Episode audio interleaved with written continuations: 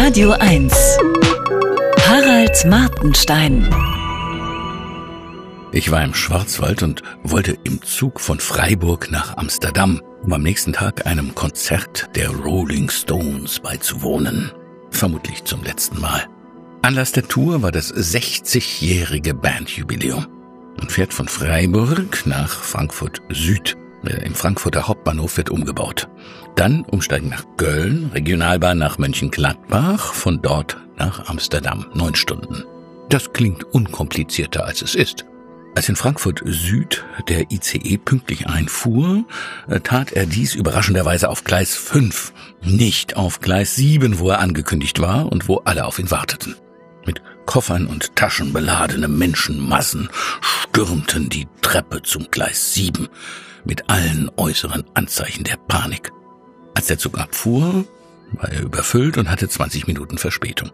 Wenn ein ICE aber erst einmal dieses hoffnungslose Stadium der Verspätung erreicht hat, gleitet er nur noch langsam dahin.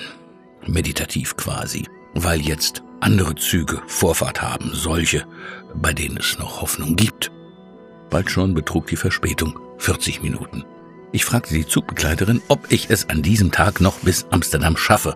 Sie sagte, ich sag jetzt mal vielleicht. Theoretisch ging es. Ich wollte auf die Toilette. Alle erreichbaren Toiletten waren defekt.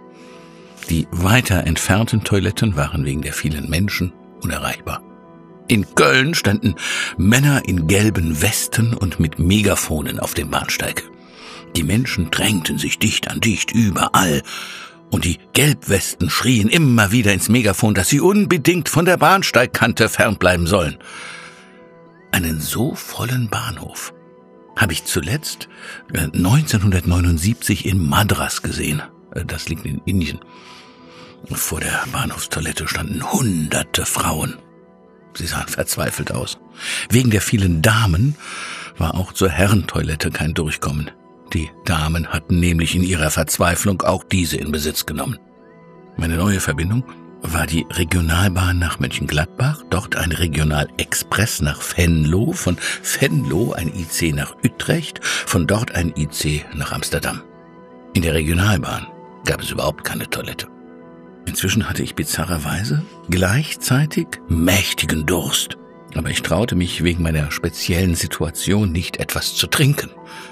So viel Durst habe ich zuletzt 1977 auf den Galapagos-Inseln gehabt, als wir uns im Urwald verirrt hatten und die Wasserflaschen ausgelaufen waren.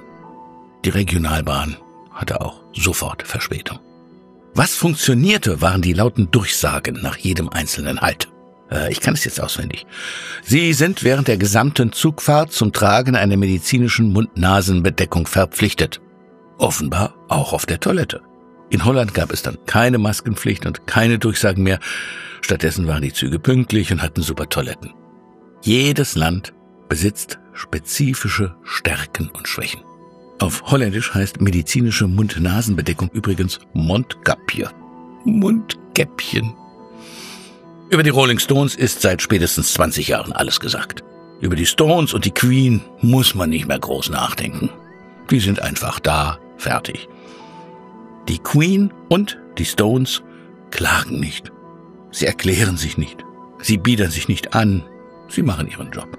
Etwa anderthalb Stunden vor Konzertbeginn war das Stadion schon gut gefüllt. Dann kam eine Ansage. Der Corona-Test von Mick Jagger sei positiv. Absage des Konzerts. Aber ich klage nicht. Ich mache meinen Job und schreib's auf. Harald Martenstein auf Radio 1.